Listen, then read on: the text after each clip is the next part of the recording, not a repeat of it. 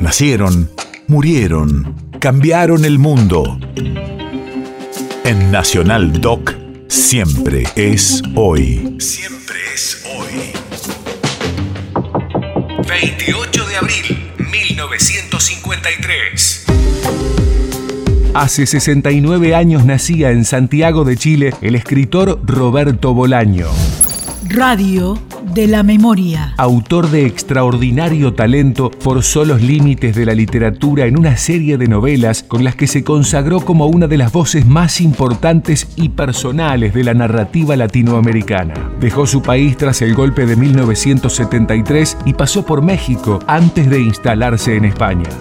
Con Borges vivo, la literatura argentina se convierte en lo que la mayoría de los lectores conoce como literatura argentina es decir, está Macedonio Fernández, que en ocasiones parece un valerí porteño, está Guiraldes, que está enfermo y es rico, está Ezequiel Martínez Estrada, está Marechal, que luego se hace peronista, está Mujica Laines, está Bioy Casares, que escribe la primera novela fantástica y la mejor de Latinoamérica, aunque todos los escritores latinoamericanos se apresuren a negarlo, está Bianco, está el pedante Mallea, está Silvino Campo, está Sábato, está Cortázar, que es el mejor, está Roberto Arl, que fue el más ninguneado de todos.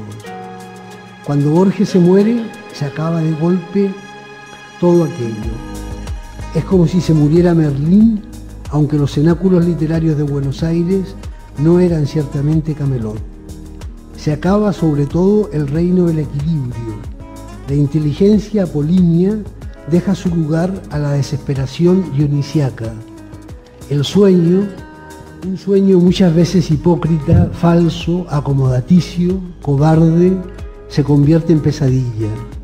Una pesadilla muchas veces honesta, leal, valiente, que actúa sin red de protección, pero pesadilla al fin y al cabo, y lo que es peor, literariamente pesadillesca literariamente suicida, literariamente callejón sin salida.